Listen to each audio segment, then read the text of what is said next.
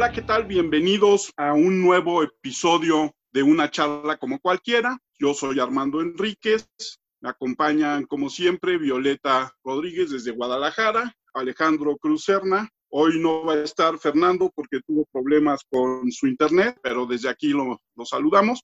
Y contamos hoy con la presencia bien interesante y me siento muy honrado de que esté con nosotros el poeta Daniel Telles, un hombre que se formó como educador, pero que es un conocedor y un experto de la literatura mexicana, que estudió en la UAM y en la UNAM sobre la literatura mexicana, que la conoces. Tienes maestría en literatura mexicana. Además, decidiste una profesión que es terrible en México, ¿no? Que es ser poeta. Esto, en México, que difícilmente tenemos este problema del cual platicaremos más adelante este, este problema de la lectura. Además, eres promotor de la cultura y según lo que investigué por ahí, alguna vez fuiste luchador, ¿no? Sí, también, también anduvimos en eso. Mucho gusto, este, Armando, Violeta, Alejandro, gracias por la, por la invitación, gracias por esta charla. Eh, sí, en efecto, son dos profesiones o tres, no sé, quizá poco compatibles, si así se le quiere ver, pero que justamente creo que ahí está su, potencial. Me parece que uno llega a veces a, muchas cosas sin proponérselo. Creo que ese es el azar más importante a veces de la vida, estoy convencido de ello. Y finalmente, de, de abrazar la docencia, abracé también otras, secretamente, como debe ser, ciertas pasiones secretas, que fue la lucha libre, que fue la poesía. O sea, yo llegué primero a la docencia por una cuestión no familiar, pero no quiere decir de, herencia como suele pasar, ¿no? Donde tus padres sean maestros, no, sino mi padre fue un, hombre muy dedicado a la política, fue un alto funcionario de, de aquellas épocas ominosas en la política mexicana, de cuando el regente de hierro y demás eh, políticos. Y al final de, su trabajo, mi padre se dedicó a la docencia, se dedicó a la docencia en preescolar, casi durante tres, cuatro lustros, abrazó esa profesión y yo entendí que ahí había, había algo muy interesante y muy sugerente también para mí. Yo renuncié a ir a la universidad en la formación inicial, en la licenciatura, para abrazar la docencia y opté por irme a la Escuela Normal Superior de México soy egresado de la Escuela Normal Superior de México, estoy generación 90-94, de estas licenciaturas que preparan a maestros para la educación media y la educación media superior. Entonces, la licenciatura que yo cursé es en, en español, lo que hoy conocemos como español enseñanza del español, en bachillerato, en educación media, y pues una carrera de muchas satisfacciones, pero también de muchas dudas y deudas y yo opté porque esa iba a ser mi formación inicial, quería abrazar la docencia, quería llevar el magisterio desde esa formación psicopedagógica que te da que te da la formación normalista, ¿no? Cosa que a veces se ignora, cosa que a veces se hace de lado, ¿no? Si hay una formación psicopedagógica interesante, del conocimiento del alumno, toda su, digamos, su crecimiento socioafectivo, socioemocional, sus etapas cognitivas, todo el contexto cultural, pero también una pasión de vida que iba abrazando ahí, quizá en menor escala, quizá no con la intensidad que, pude haberlo tenido o que, que haberlo esperado, que fue la formación literaria. Sin embargo, la hubo, notabilísimos maestros con los cuales yo mantengo un vínculo, una relación afectiva muy, muy intensa. Ahora, en este tete a tete podemos ya dialogar desde la docencia y desde otras pasiones. Entonces sí, abracé esto, pero también secretamente me dedicaba ya a la lucha, empezaba a entrenar. Yo soy orgullosamente de las últimas generaciones del toreo de cuatro caminos, de esa generación del toreo de los años 90, el pico último, ¿no? dirigía Maines, don, don Francisco Flores, pero Carlitos Maines era el, el, último gran promotor que tuvo el toreo en sus etapas de esplendor, ¿no? Y a mí me tocó en esa generación de, de Silver King, de Último Guerrero, eh, de Scorpio Junior, y tener maestros notabilísimos en el arte del, llaveo y del contrallaveo, ¿no? Maestros como El Signo, Negro Navarro, el mismo Silver King, eh, posteriormente la posibilidad de ingresar al, sindicato de luchadores que estaba en boga y estaba en formación gracias a la familia Alvarado y tener pues de maestros a Canek, a Dos Caras, a Fishman, al maestro Enrique Vera. Y bueno, por ahí va, por ahí va esta formación que ahora nos tiene en estos en esos intersticios. Y bueno, la literatura ya también se estaba dando, ¿no? Yo tuve la fortuna de publicar también muy joven en algunas revistas y como todos creo que abrazamos la literatura siempre en primeras publicaciones colectivas. Oye, y profesionalmente en la lucha, ¿cuál era tu nombre? Pues fíjate que hasta que, yo creo que hasta que termine la licencia o la vigencia, pues ya podríamos platicar de, de esos otros rostros ocultos, ¿no? Solo la rudeza, esa sí te la puedo garantizar, era del lado rudo, del lado rudo, del, lado salvaje, pero que no implica el, no conocimiento de la técnica. ¿Cuál es el momento que como luchador recuerdas más? uno de los momentos más entrañables fue en el 92, 93, las grandes luchas, los grandes combates entre Mil Máscaras y Caneca. Estuvieron a punto de firmar el contrato por las máscaras. Fueron, eh, eh, como decías Alex, este, ahora eh, podemos ver en YouTube, revisar algunos de tantos videos. En esa época, Imevisión todavía, lo que es el Canal 13, transmitía ya las funciones, transmitía, yo recuerdo desde el toreo, no sé si toda la función o algunas luchas, pero hoy podemos revisar y rememorar esos, esas batallas épicas entre dos de los más grandes de, la lucha libre mexicana. Que además Canek fue nuestro gran este, defensor, ¿eh? Canek contra Hulk Hogan, Canek contra André el Gigante. Llegaba extranjero y Canek era nuestro gran defensor en el ring mexicano. sí, claro. Para esa lucha de apuestas solo faltaron dos o tres ceros más al cheque, a la propuesta, pero afortunadamente conservan, conservan esas máscaras, que además son de las máscaras más bellas de lucha libre mexicana. ¿Te gusta mucho de Canek? Es que Canek tiene, tiene varios. Ahí trae un equipo de diseñadores, incluye a sus hijas que están ahí diseñando y trabajando en esa, esa imagen, las máscaras, eh, las capas también, ¿no?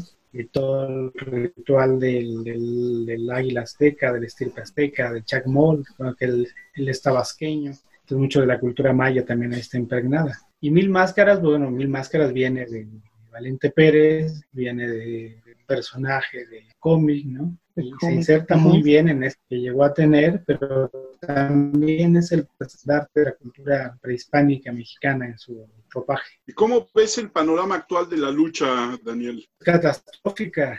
Yo creo que la llegada de AAA, estos modelos que se copian de la lucha norteamericana, pues han ido desvirtuando gradualmente el concepto de lucha libre mexicana, en el llaveo, en el contrallaveo, en la estética de la lucha, ¿no? Hoy mucha de la gente que consume esta lucha norteamericana pretende ver en los rituales que hace AAA en sus triple manías, ¿no? Que ya cada año se celebra, pretende ver un ritual de los excesos, más alejada de la, de la, verdadera lucha libre, del llaveo contra llaveo de, este, de la escuela que yo vengo y a la que todavía me remito cuando asisto a la lucha, ¿no? El ver este llaveo contra llaveo que termina siendo un, arte y que todavía mucha gente afortunadamente celebra a la vieja usanza, regalando, aventando monedas al cuadrilátero, ¿no? Una forma de conocimiento. Hoy estos rituales de los excesos que uno ve y uno asiste y al cual uno también es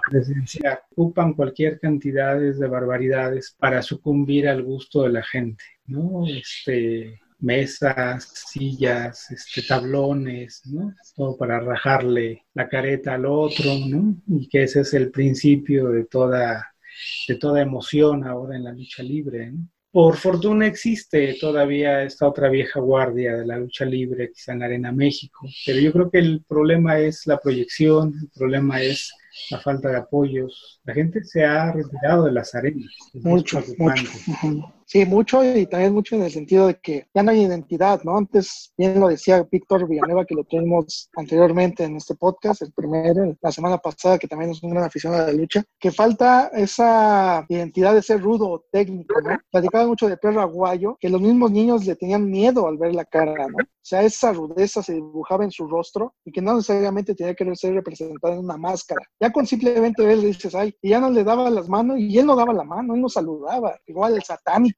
Pirata Morgan. Eran rudos, rudos que decías, es así rudeza, el mismo Pierrot, ¿no? el poder boricua, en fin, rudeza, rudeza, ¿no? Era ver la rudeza natural. Y hoy en día creo que eso se ha perdido un poco la misma identidad de rudos o técnicos, ¿no? Desde ahí ya pierde cierta esencia y también el no este, valorar ciertas máscaras, creo que también es otro de los problemas, ¿no? Ya se le da tanta...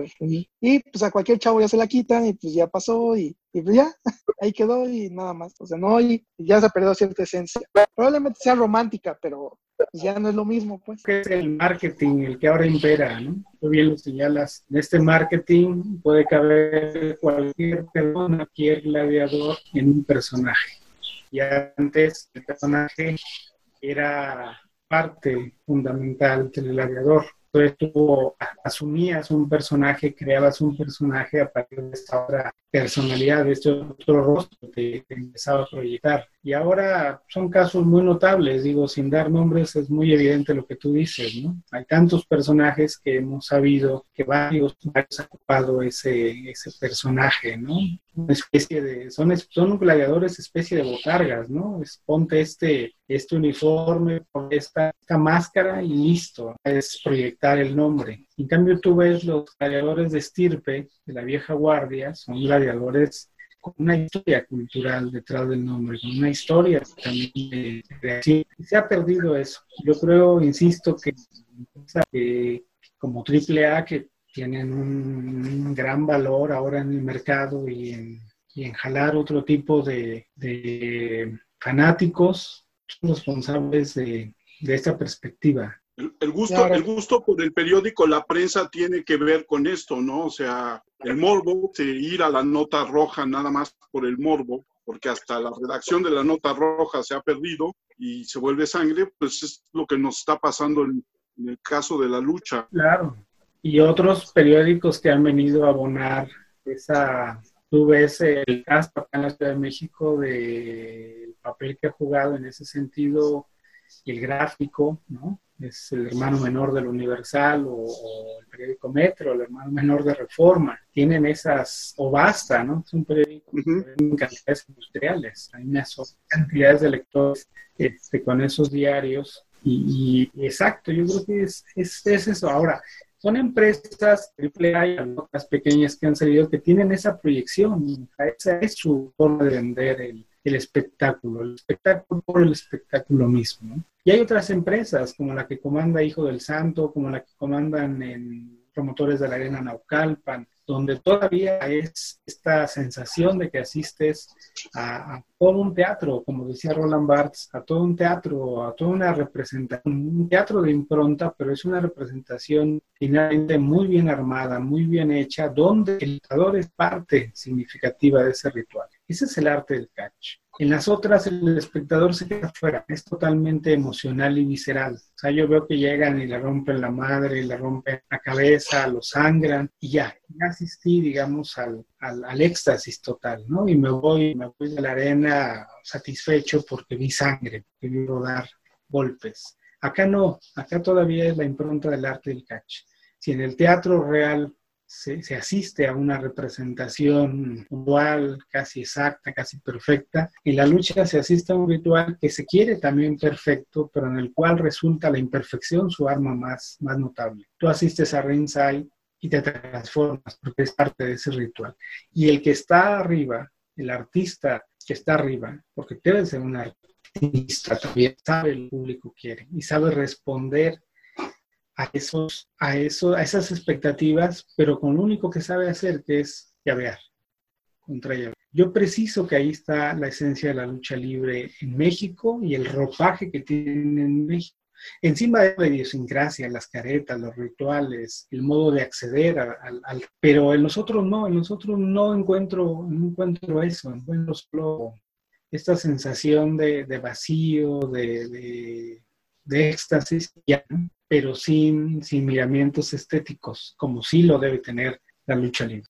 ¿Cómo fue que tuviste el gusto, así que empezó por la literatura, la poesía desde chico, o qué fue lo que te hizo pues para escribir o, qué te inspiró? Eh, también fue una pasión secreta. Yo, yo empezaba a escribir algunos textos breves, poéticos. Eh, yo sí debo darle, bueno, agradecer la formación, la formación, digamos, lectora, este contagio del que ahora hablamos mucho en la promoción de la lectura, que parece un discurso muy reciente, pero no, yo creo que ha habido distintos modos de, contagio generacional. Y yo el contagio generacional que tuve de mis padres fue el que me proveían de libros, quizás sin, sin un orden, sin un recato incluso, diría yo, eh, de manera muy sugerente, ¿no? Mi padre me decía, ahí te traje estos libros. Y de repente ver algunas obras de autores sudamericanos, de autores españoles, de literatura también popular, porque además mi formación, mi, digamos, eh,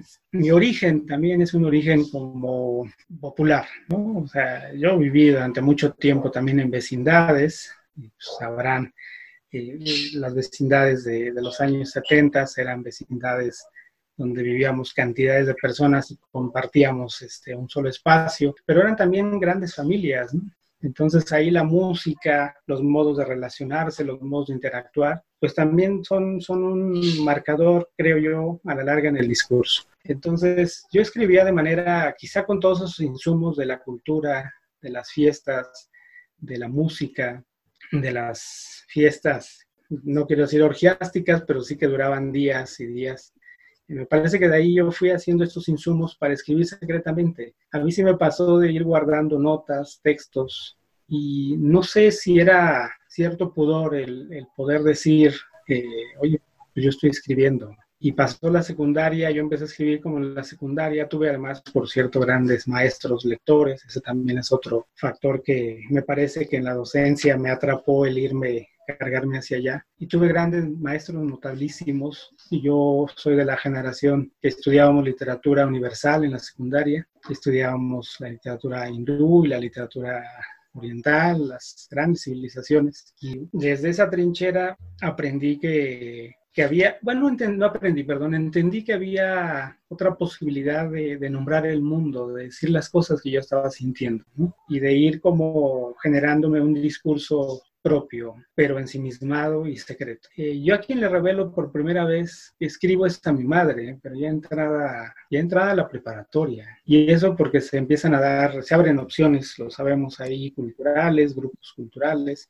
Y hubo posibilidad de hacer una exposición de arte en la cual dijeron, pues, ¿por qué no escriben algo? Y entonces fue la posibilidad de, de sacar un primer texto y creo que es la primera aparición pública en ese sentido. A mi padre no me sentí con la confianza de decirle que estaba escribiendo, un poco por el matiz que mi padre siempre tuvo de, conmigo, ¿no? Este, pero a mi madre sí. Y entonces esa es la primera aparición y de ahí, de ahí para el real vienen a darse otras posibilidades con la escritura. Y siempre fue la poesía, siempre. Entonces desde esa desde esa mirada pues, me volví, este, lo que como muchos de los que estamos ahorita acá conversando, pues un gran lector, un fagocitador de todo lo que me caía en las manos, suplementos culturales, libros, fue muy asiduo en esta época a las librerías de viejo, por las condiciones económicas tenía yo una biblioteca personal, pero quería tener más, y así fui construyendo este acercamiento hacia la poesía y sí un gran, un gran conocimiento de la tradición mexicana desde, desde esas épocas, entre la preparatoria y la formación de la licenciatura. Ya la primera publicación en una revista importante pues vino cerca de los 20 años. Me quedé pensando, Daniel, en esta, en esta descripción que haces y de estos secretos que uno guarda. Este secreto de la lucha, ¿hasta cuándo lo guardaste? Así como tu secreto por escribir.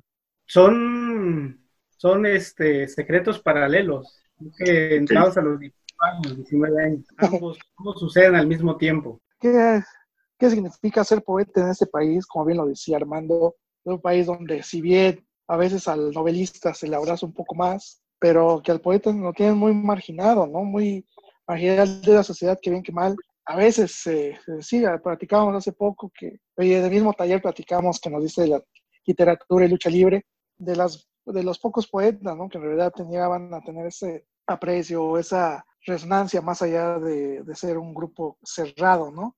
¿Qué pasa con la poesía en México y qué pasa con, ser poeta en México? Sí, tú creo que has dado en el clavo. La poesía es para minorías.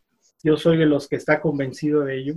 Y no es, eh, digamos, no es una pose tampoco.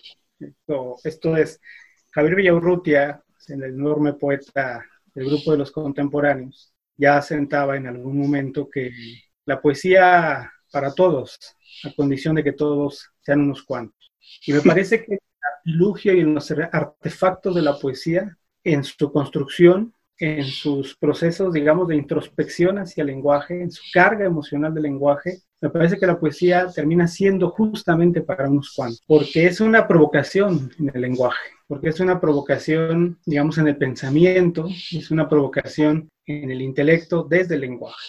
Estamos acostumbrados culturalmente a ser lectores más de narrativa que de poesía. Eso tampoco lo podemos evitar, aunque México sea, se dice, eh, la Vox Populi dice que México es un país de poetas. Sí, quizá hay poetas, decían varios hasta de manera peyorativa, ¿no? Mueves una piedra y debajo encuentras un poeta. Sí, se escribe mucho en México, pero también ahí creo que habría que hacer otra, otra diferencia entre cómo se escribe, quién escribe, para qué se escribe. Pero bueno, creo que esa es otra, otra discusión en la cual la crítica durante varias décadas se ha dedicado. Quizá recientemente se ha olvidado un poco el ejercicio de la crítica.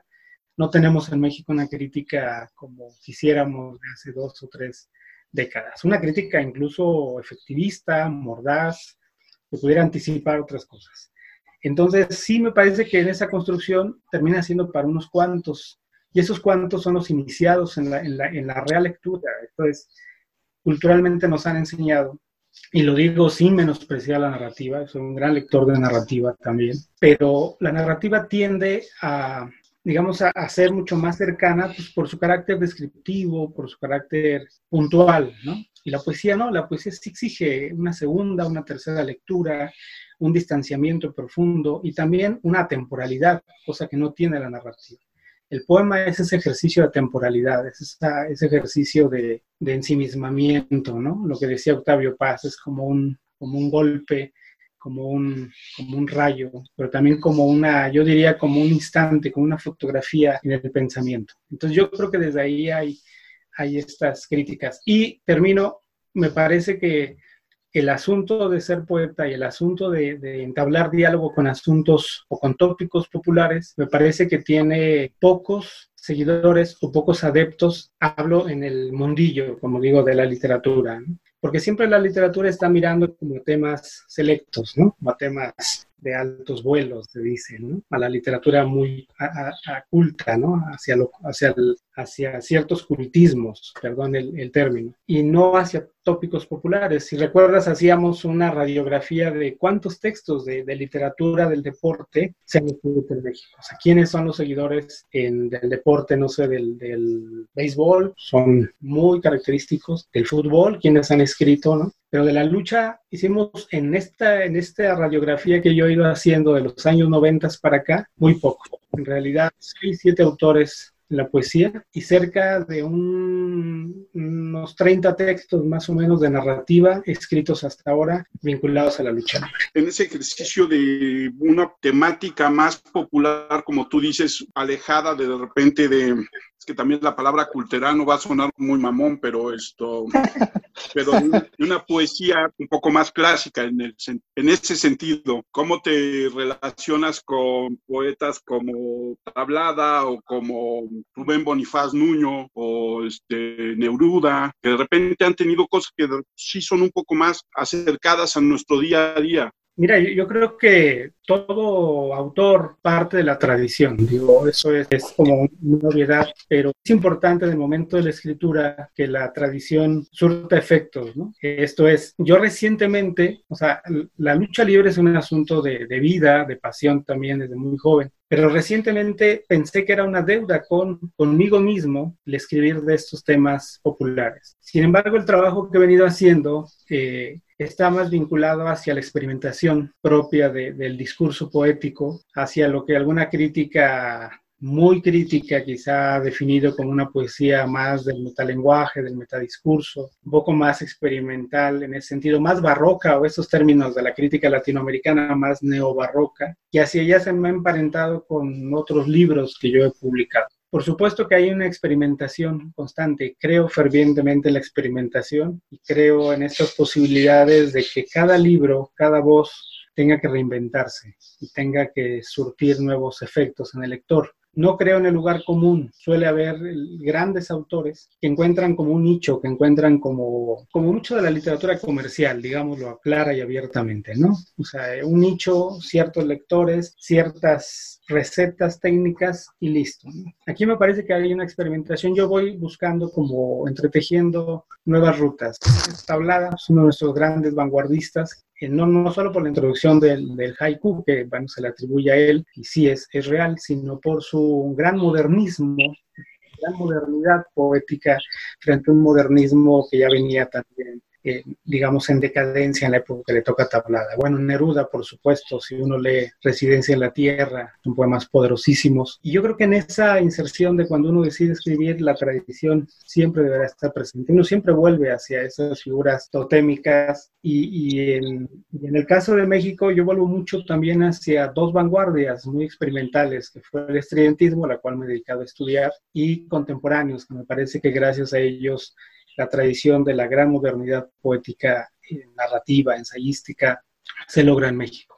Y sin embargo son autores a los cuales no, no vuelvo tan, tan cercanamente. ¿no? Quizás si vuelvo a Gilberto, poeta poderosísimo, dentro de contemporáneos, al mismo Villaurrutia que citaba, ¿no? pero vuelvo a Novo justamente en sus coqueteos populares, por ejemplo, ¿no? en el libro Cabrón que publica Novo, o en las sátiras que publica o en esa gran crónica de la grandeza mexicana del siglo XX, me parece que hay, un esplendor al cual uno tiene que, volver. Otra cosa que estaba pensando era, por eso hice la referencia a, a Bonifaz Nuño, porque me, Alex nos compartió un poema que hiciste para Rigo Tobar. Oh. En este, en este sentido muy popular del asunto, me recordó lo último, de, de las últimas cosas que escribió Bonifaz Nuño, que se lo escribió a Lucía Méndez. Entonces, por eso mi referencia. ¿Por qué de repente Rigo Tobar también es, tiene que ver con estas fiestas de vecindad y esta cultura que tú tenías a la mano? Sí, claro, este, Bonifaz Nuño es uno de nuestros grandes poetas clásicos, ¿no? Anclado en el conocimiento del mundo griego, gran traductor del griego, gran memorioso de,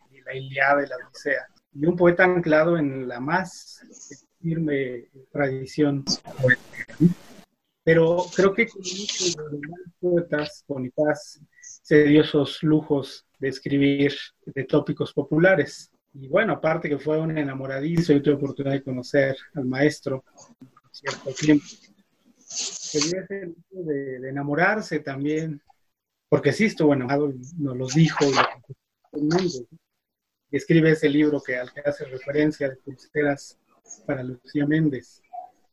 Y Arriola ya había hecho un cierto guiño a, a Talía, que era también la figura de los años noventas y de otros que podríamos hablar acá, pero no se trata de ventilar también otras pasiones de varios, de varios escritores. Yo en este libro al que aludes, que es una plaqueta de poesía que se llama Punto de Fuga, que es lo más reciente que, que he publicado, son unas colecciones de poesía son unas plaquettes que hace Miguel Ángel de la Calleja, un notabilísimo editor, maestro universitario, investigador de la FESA Catlán si no me recuerdo, son un poquito más ya de 40 plaquettes que tratan de hacer todo un rastreo, todo un panorama de la poesía mexicana reciente. Entonces, por aquí asisten figuras eh, ya importantes en la literatura mexicana. Y yo pensé que la brevedad, porque es una plaqueta de 20 páginas, la brevedad, la brevedad me, me permitiría esa vuelta justamente así esos otros tópicos que se iban quedando como dispersos, pero se iban quedando también en la memoria. Entonces, acá hay asuntos, dos poemas que tienen que ver con la educación, con la reforma educativa, que también he ido escribiendo, he ido documentando también en mi escritura o desde esa perspectiva poética. Hay un, un autorretrato a los 44, hay un poema hacia un poema largo hacia la arquitectura un poco urbana que se llama Ciudad de Vergel, un paseo escultórico en el oriente de la, Ciudad de México, un homenaje a Dan Marino, que es otra pasión de vida del fútbol americano, se llama Pasta Absoluta, y evidentemente Rigo Tobar, que es parte de esta educación sentimental, socioemocional de mi infancia, ¿no? en las vecindades, pues Rigo Tobar era la gran figura y era un insumo también sus letras en esta educación sentimental, aparte de los cómics, yo leí mucha historieta gracias a mi madre eh, y leí también muchas vidas de santos, tengo también una cierta devoción franciscana, conozco todo lo de San Francisco, lo he leído de pie a pa, conservo biografías, documentos, pero bueno, esta es la otra, la otra variante de la, de la música popular y Rigo Tobar fue un parteaguas. Yo siempre he vivido en el oriente, en el nororiente de la Ciudad de México, en la zona de Aragón. Y pues, acá tenemos el Deportivo Los Galeana, que si no mal recuerdo es el segundo más grande de la Ciudad de México, después del Deportivo Xochimilco. Y en este sitio se daban cita en aquellas épocas de esplendor priista, pues se daban estos grandes eh, cierres de campaña y conciertos vivos. De hecho, los Galeana está registrado como uno de los conciertos de mayor asistencia en la historia de la Ciudad de México, con aquel temerario. Acá había lugar y el poema es esa, es esa fotografía que se quedó de, pequeño, ¿no? Entonces sí es el, el Rigo Tobar que aparece en esta placa. No sé si quieras que lo, lo leamos. Si nos haces el favor de leerlo. Rigo es amor, es de mi madre.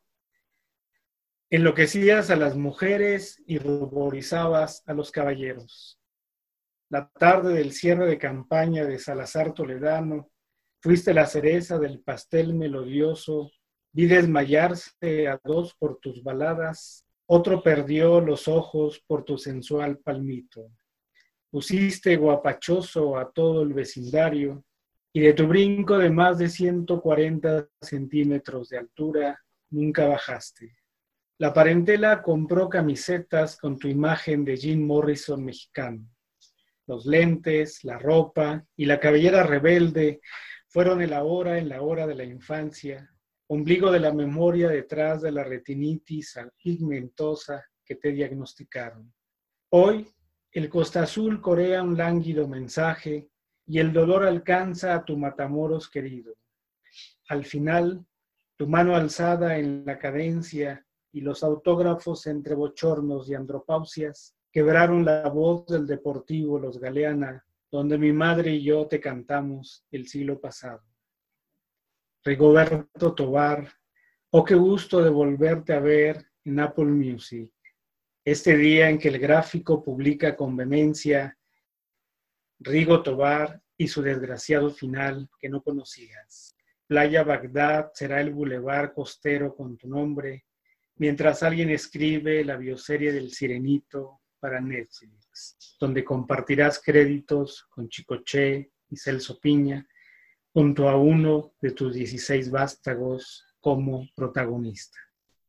Es una maravilla. Yo ya me quedé sin palabras, pero es... Regresando un poco, porque voy saltando en la conversación. Cuando hablaste, hablaste de la reforma educativa, poemas sobre la reforma educativa, del documental esta reforma educativa. ¿Tú crees que esta reforma educativa está afectando en las formas de lectura y de conocimiento de nuestros jóvenes? Es, es muy complejo porque me parece que no se le está buscando la cuadratura al, al, círculo y me parece también que el utilizar tantos modelos como tradicionalmente ha hecho la educación mexicana en las últimas décadas, utilizar modelos que funcionan culturalmente de otra manera y no encontrando como una, una característica propia de, de, la idiosincrasia mexicana en la cultura. O sea, volteamos mucho hacia Sudamérica, Chile en particular, volteamos a España, y yo creo que no, digamos, estamos, estamos años luz de de reaccionar como reaccionan esos modelos o de cumplir la expectativa como esos modelos la están cumpliendo. O también por la dimensión del sistema educativo, ¿no? Es un monstruo el sistema educativo en cantidad de alumnos, en cantidades de maestros y yo creo que ahí no, no le hemos encontrado esta, esta cuadratura. Es un galimatías porque resulta que entre reforma y reforma, pues finalmente los alumnos terminan siendo carne de cañón y terminan siendo igual que los maestros carne de cañón para un sistema educativo eh, lleno de, enconos y lleno de, enconos estrujados, diría yo, y llenos también de asperezas. Esto es, cada quien lleva agua a su molino y cada uno parece que eh, opta por ponerse de un lado, o el lado de las evaluaciones, del lado del escrutinio, del lado de la currícula. Y entonces eh, hay una catástrofe ahí generalizada en la cual pues lo único que, que, cabe es una frustración de todo el sistema porque el maestro opera a partir de, de, una, de una serie de, de rutas, de una serie de, de, alineamientos administrativos y parece que no hay hacia dónde hacerse.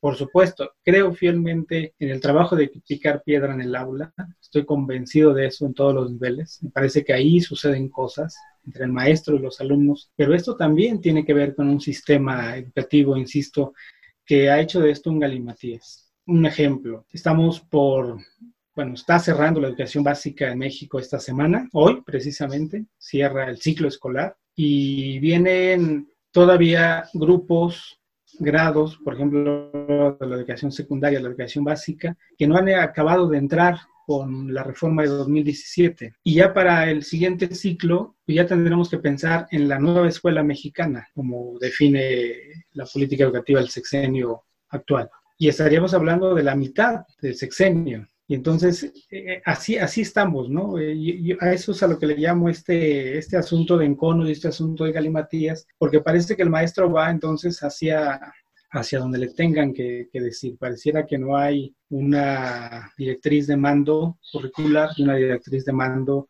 de lo que tiene que, que aspirar la educación de este país. Y bueno, luego encima vino la pandemia y alejó terriblemente, que ese es otro otro tema para una enorme discusión, alejó a los alumnos y esto de los famosos, famosísimos aprendizajes esperados, pues se quedó a la deriva. Así es, y en, y en, ese sentido, y volviendo un poco al, al, asunto de metáforas, este estrujamiento, como lo llamas, ¿no te parece que de repente sucede un poco lo mismo con el conocimiento general del mexicano o el desconocimiento por los deportes tan populares como en su momento la lucha para los intereses de quienes han promovido el fútbol a ad nauseum. Claro, yo sí estoy de acuerdo. Pasivamente se consume mayoritariamente fútbol y hay deportes que pues, te hacen sentir, pensar de manera diferente, emocionarte de manera distinta, como el béisbol, platicábamos en algún momento, que es este cronista también de, béisbol, eh, pues es un deporte que tiene otras intuiciones, que tiene otras posibilidades matemáticas, que tiene otras provocaciones, ¿no? Y sin embargo, pues está en el discurso del, del, del gobierno actual, pero creo que se termina siendo eso. Creo que hay que ir más allá al fondo de los procesos culturales. ¿Cómo ves o por qué será que México no tienen tan, afin, tan afinciado, afinciado la lectura, que no, no, se da mucho, ¿no? Como en otros países que la lectura la tienen, ya que estás en eso de la lectura, la poesía. Yo soy de los rebeldes que cree que sí se lee en México. El problema es el, el perfil oficialista de las mediciones. uno viaja en el metro acá en la Ciudad de México y es muy notorio que la gente lee. si tú quieres periódicos que quizá no estén en el perfil de nosotros, pero leen periódicos de nota roja, ¿no? Esos que te quedan las manos entintadas, son solo abrirlos o leerlos. Leen revistas, leen ese tipo de periódicos. Yo creo que sí, cuando hablamos de las mediciones oficiales, me refiero, estamos hablando de cuántos libros se lee hablamos de una literatura, volvamos a hace un rato lo que comentábamos, te vuelve a un perfil de, de, los cánones. Cuando hablas de a ver cuántos libros eres capaz de leer, sí, a veces la gente está pensando que te leas a los grandes clásicos, que te leas a los grandes escritores, pero ya el hecho de que la gente lea un periódico, lean incluso hasta por morbo, ¿no? El mexicano en su naturaleza es muy morboso y mucha gente anda leyendo revistas de espectáculos, revistas llamadas de chisme. En momento, los años 90, principios de la década, primera década de este siglo, las historietitas estas que se ponían en los puestos de periódicos eran la sensación, se leían en cantidades industriales, tiraban miles de ejemplares, yo recuerdo revistas incluso de lenguaje popular, revistas de, barrios. Eh, no sé si recuerdan en su momento el, libro vaquero, que fue un parteaguas, el libro semanal, la literatura que así se le consideraba para mujeres, la, revista Yasmín o lo que escribía en su momento por Intellado. Pero bueno, ya me fui hacia atrás. Yo creo que sí la gente está leyendo y está leyendo de manera informal muchas cosas, muchos textos, se está acercando. Pero eso no entra en esta política, es oficial que está tratando de decirnos cuántos libros realmente estás leyendo.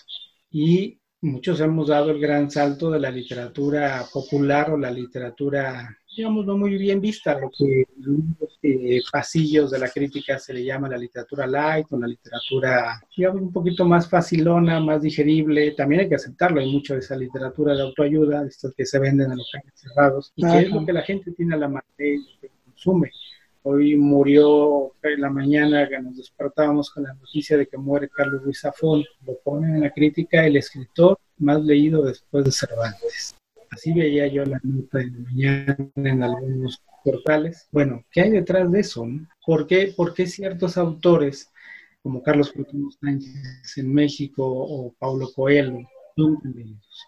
Entonces la gente yo creo que sí está leyendo. ¿no? Yo creo que en la promoción siempre lo hemos puesto ahí en, en la mesa de, de, la discusión, el buen promotor lo que hace es no cercenar, digamos, esos gustos mediáticos, sino ofrecer también otras opciones que en su perfil considera pueden brindarle otras posibilidades más ricas, más estéticas, más artísticas al, yo estoy totalmente de acuerdo contigo, Alejandro, de que ves a la gente leyendo en el metro, que ves a la gente leyendo en los peceros, que la lectura no se limita a un libro editado por las grandes editoriales, como nos quieren hacer creer, y que se perdió, por ejemplo, la tradición de involucrar al niño a leer a través de los cómics, como en mi época, y no sé, yo creo que aquí también tocó, cuando Editorial Novaro hacía todos esos cómics de la pequeña Lulú, de Sal y Pimienta, de Lorenzo y Pepito, y los niños se acercaban a la lectura de una manera mucho más natural que hoy con los libros del Fondo de Cultura. No sé si, es, si estás de acuerdo en ese sentido conmigo. Totalmente, totalmente. Esa fue la gran operación socioemocional de una de varias generaciones.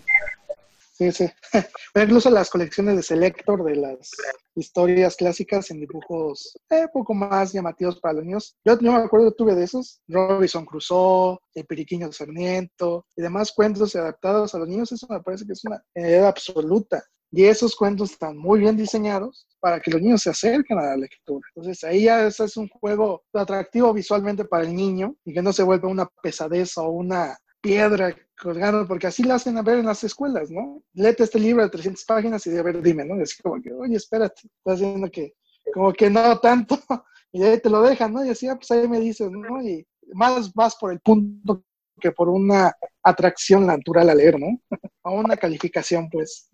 También había algo, eh, a mí me pasaba yo cuando era de las niñas que nos ponían de Disney, pero era porque te ponían como audiolibros y aparte te ponían a leer como, como el libro, ¿no? Bueno, a mí en mi caso de ser niña, ¿no? Mujer de que nos ponían eso, que te ponían el cassette y aparte a leer el libro. Y yo en estas dos formas que comenta Violeta y Alejandro, no veo un juego perverso, sí lo veo en las políticas recientes. Eh, esto es, sabemos que en toda esa esa construcción del gusto hay detrás todo un trasfondo cognitivo, ¿no? Hay un, hay un desarrollo también cognitivo. Y obviamente lo que varios, de estos teóricos que son nodales para el estudio de la educación, pero varias editoriales eh, sí se van hacia lo perverso, y hablo en, los años recientes, porque entonces eh, empiezan a simplificar su mercado editorial sobre las etapas cognitivas. Yo soy de los que creo que un alumno, un libro que le llegue a un alumno, a un pequeño lector, perdón, le va a ser significativo por mucho. O, quizá no, quizá de una manera. Llegará el momento en que ese libro le sea significativo por su crecimiento, por el contexto, por el momento, por otros recursos. Pero ahora el juego perverso es que dicen, ah, hagamos libros entonces para de los 0 a los 2 años, porque dicen que, tienen ciertas características, y, luego hagamos libro en la siguiente.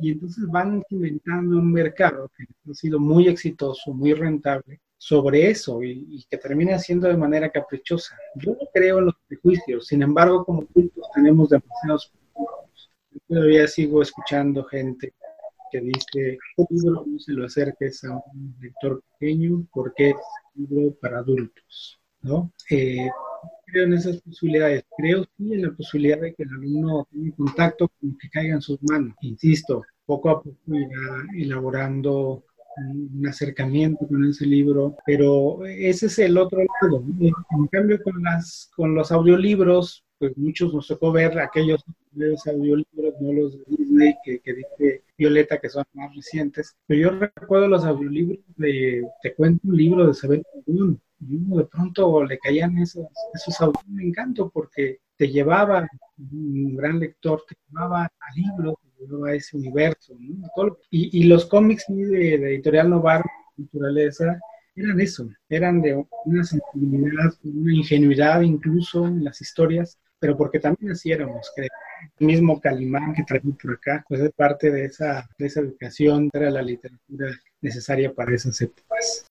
Muy bien, Daniel. Voy a leer un texto que nos diste en el taller de que literatura de lucha libre, que se llama Retentiva, y bueno, lo voy a leer. Se llama Retentiva, y es, Amotinamiento del rostro, el mascarón de Marbete en el guiño del Coliseo, gente rumorosa. Léase retulo y rubro. En el imán, la nombradía. La fama ganga que le careta no promete porque no se tiene. Carátulas morisqueteras que corresponden, las enmarcadas por la retentiva y el rabo. El lustre del costo cristal se entuplican. Ahora, el troglodita consumado arruinará tu cráneo contra el tracto. Contra el tracto, porque el escapulario de las contrallaves une tártaro y cielo. Ahora el mascarón de fórmula frente al doctrino del insight es interludio, imán campero, solitario es un texto tuyo que salió en... Salió en Reverso, ¿no? La revista Reverso. Así es. ¿Qué le pareció, maestro Armando? Eh. Muy interesante. Entonces son muchos asideros, son muchos asideros y en esos asideros me parece que pueden encajar tópicos o muy culteranos, muy cultistas y tópicos también netamente populares. Y afortunadamente en esta proyección ha sido bien recibida en, la literatura mexicana estos, digamos, estos juegos o estos malabares poéticos hacia lo popular, esta vuelta hacia lo popular. Yo digo que esta vuelta hacia la lucha libre y la literatura, alguna vez lo decía en uno de los prólogos del libro de la Universidad Michoacana, es una pasión de closet. De repente, algunos levantamos la mano, asistimos a este tipo de libros, de antologías, de reuniones, y han salido, han surgido, perdón, muchos poetas de gran talante, de una gran tradición también ya poética, han levantado la mano y han dicho, oye, a mí también me gusta la... Yo también era este, aficionado, a mí también me encantaba eh, tener muñequitos de lucha libre, ir a las arenas, este, ¿no? Entonces creo que ahí, ahí se conjuntan ambas, ambas pasiones. Ahora dinos cómo se trasladó esa pasión de la lucha libre, desde qué edad te gustó, qué fue lo primero que te gustó, qué fue lo que te llamó la atención de toda esta gran parafernalia que se hace arriba de un pequeño ring. Pues fíjate que eh, esos insumos de lo que tú llamas parafernalia, me parece que esos son los insumos que me atraparon eh, para la lucha. Pero me, atrapó la similitud que hay con el lenguaje. Esto es, me parece que sí hay una parafernalia, que, que esa, esa parafernalia de la lucha es el lenguaje poético de la lucha. Y en ese lenguaje poético hay una serie de llaveos y de contrallaveos que muy similar en el terreno de la, de la poesía con el lenguaje, eh, el poeta debe, debe ofrendar. Entonces sí creo que en el asunto, o al menos esa ha sido una búsqueda incesante, que el trabajo poético que yo he realizado a lo largo de estos, eh, de estos años ha sido un trabajo con el lenguaje un, diálogo también, pero una confrontación con el lenguaje mismo. Y por eso hablaba yo de esos asideros que tienen que ver con lo barroco, con el metadiscurso, con el metalenguaje, donde el poema es objeto de sí mismo con el lenguaje.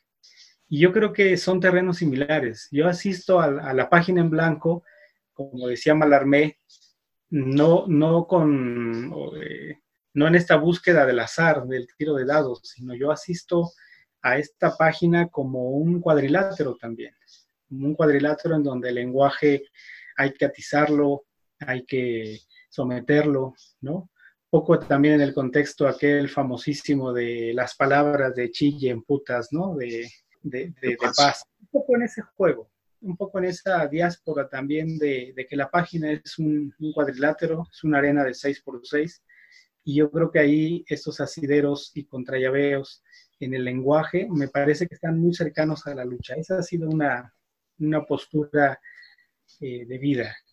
Y llego entonces a la, a la lucha desde, desde esos territorios eh, y desde conocer las arenas con mi padre, de visitar algunas arenas con mi padre, algunas arenas entrañables, chiquitas, ¿no? Pero que ya tenían ese, ese sabor, ¿no? Del cortijo, la pista Arena Revolución, la Arena Peñoles, la Arena Nesa, la Arena San Juan Pantitlán, la Arena Budokan, que, que, es la, de las más viejas y entrañables porque yo no, yo no llego a la lucha por las películas. Curiosamente, yo no soy, y alguna vez no sé si lo platicaba con Alex, no soy consumidor del cine de luchadores. Conozco poco, conozco lo necesario, pero no soy un gran conocedor como tú o como algunos otros de esas películas. Entonces yo llego más bien por, estar en ringside, ¿no?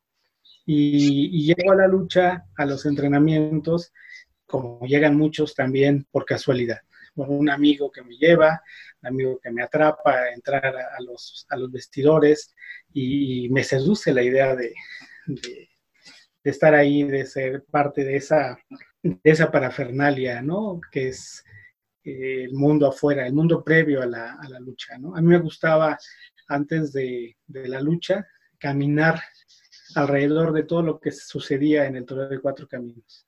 Todo ese ambiente que se daba desde el metro Toreo esa gran caminata que se hacía, porque además yo llegaba siempre en el, metro, que se hacía hacia, hacia el Torre de Cuatro Caminos, conocer toda la, toda, todo lo que giraba alrededor. obviamente son elementos que hoy se pueden vivir en la Arena México, en cualquier otra arena, pero en particular era un mundo especial, era un mundo eh, aparte, el Torre de Cuatro Caminos. Fue, fue muy entrañable, por cierto. Él nos va a leer dos poemas que le he pedido, de este pues, gran poemario de lucha libre de Arena Mestiza. Nos va a hablar de una figura icónica dentro de este misticismo que existe en la lucha libre del Murciélago Velázquez. Daniel, adelante, por favor. Sí, bueno, es todo un personaje entrañable, Murciélago Velázquez. Es un poema largo, dentro de la primera parte del libro, que se titula Arras de Lona, y lo ubico en los iconos del deporte, del pancracio. Murciélago Velázquez. Soy el más inquieto ritualista que sacudió el pancracio mexicano. Entre histrión y agente policíaco de la cuarta compañía, con la placa 986, fui leal a mi doctrina como a la herbolaria y a la poesía. Mi memoria fotográfica tiene varias aristas, como la guarida de Tepatitlán o la noche legendaria cuando dio tuerto a Merced Gómez. Después de Diego Rivera, soy la segunda persona, al menos de las conocidas, que ha comido carne humana es sabrosísima.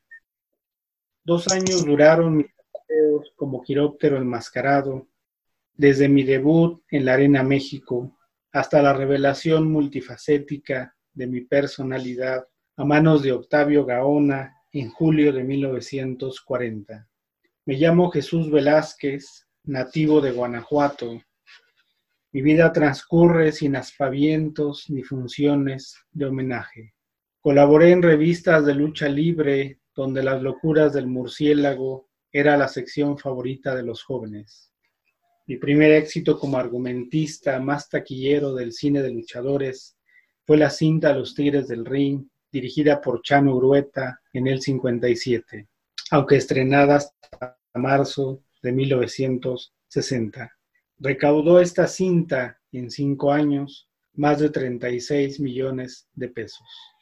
Soy información adicional y confidencial, curandero de prosapia a base de hierbas y entre varios tratamientos como milagros, entre un cáncer y la leucemia, mis infusiones son gratuitas como los brebajes de amor con los que el niño Fidencio iluminó el corazón de sus detractores.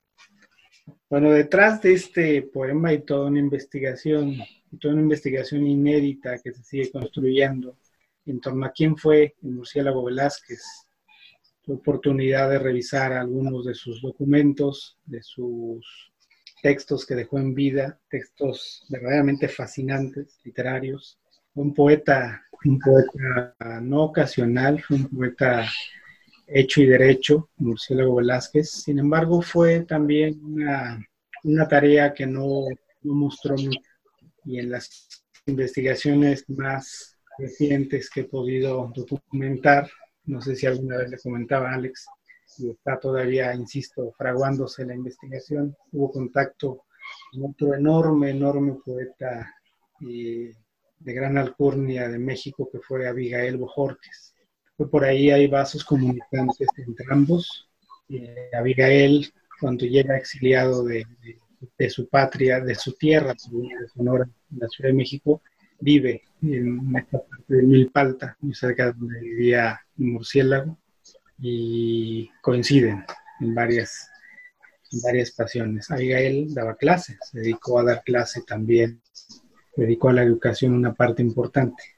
Ese es el poema de, de Murciélago Velázquez. Ahorita que acabas de mencionar el pasaje que tiene con Merced Gómez, no había visto el documental que hicieron la televisión española, de aquel documental de la lucha libre, y la Virginia doña Virginia, la abuelita de la lucha libre, una gran aficionada, que su papá lo llevaba a las arenas, que le tocó ver al santo mismo, platica ese momento culminante donde aplica la patada de la Filomena en la cara de Mercedes Gómez y sale el ojo y cae del cuadrilátero y, dice, y dice la señora, ya era muy grande cuando le preguntaron, cuando contó eso, y dice que se espantó tanto pero que a la vez se enamoró más de la lucha libre. Entonces era algo extraordinario. Y ver cómo se moría el ojo, que ya no iba a tener vida el ojo, se le cae ahí, es algo impresionante, ¿no? imagínate. Pero eso igual que el pirata Morgan perdió su ojo en una lucha, en un tope allá en Jalisco, se pierde el ojo, ¿no? Pero sí es un pasaje tantos como gloriosos de la lucha libre en ese... Fue justamente en la arena Coliseo, si mal no recuerdo. Y, recuerda que el murciélago Velázquez, previo a las luchas, dejaba escapar de su capa negra. De su capa negra, exacto. Una última pregunta, en una misma metáfora de lo que hemos estado hablando. ¿Cómo ves el futuro tanto de la lucha en México como de la promoción cultural? El de la lucha yo lo veo incierto. sí creo que hay un, panorama incierto hay una serie de insumos que ya jugaban un papel importante, que eran las revistas.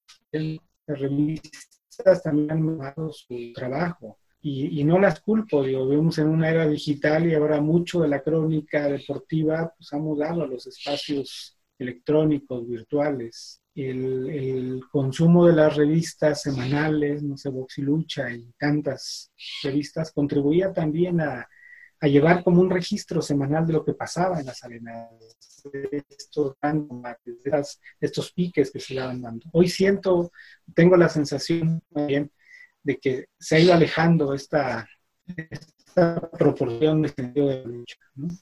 Y en la promoción de la lectura, yo creo que estamos viviendo momentos importantes. Creo que la promoción está siendo sostenida por estudios, por posturas teóricas, críticas, que bien le están eh, dando un cimiento sólido hacia la promoción. Hablo desde la parte pedagógica y quizá desde la parte institucional. No sé si en el momento de la implementación nos estamos perdiendo, porque en el discurso hay un discurso sólido.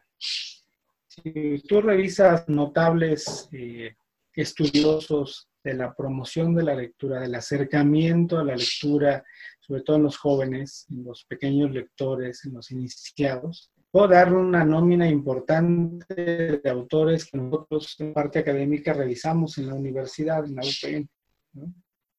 No, sé, hacía vuelo de pájaro, el trabajo de promoción crítico y teórico que ha hecho Michel Petit, el trabajo que hace Juan Domingo Argüelles, el trabajo que hace eh, Felipe Garrido, notables escritores, notables críticos. Te hablo de una nómina que puedes sumar nombres y nombres. Pero yo creo que en la, en la aplicación nos estamos perdiendo. En, en los procedimientos y en bajar toda esa toda esa teoría a la implementación y a generar lectores y a contagiar lectores, creo que ahí estamos perdiendo la batalla. Porque toda la actividad se relega en el aula al docente, al maestro. Y parece que en casa no estamos tampoco teniendo un compromiso serio con la promoción de la lectura.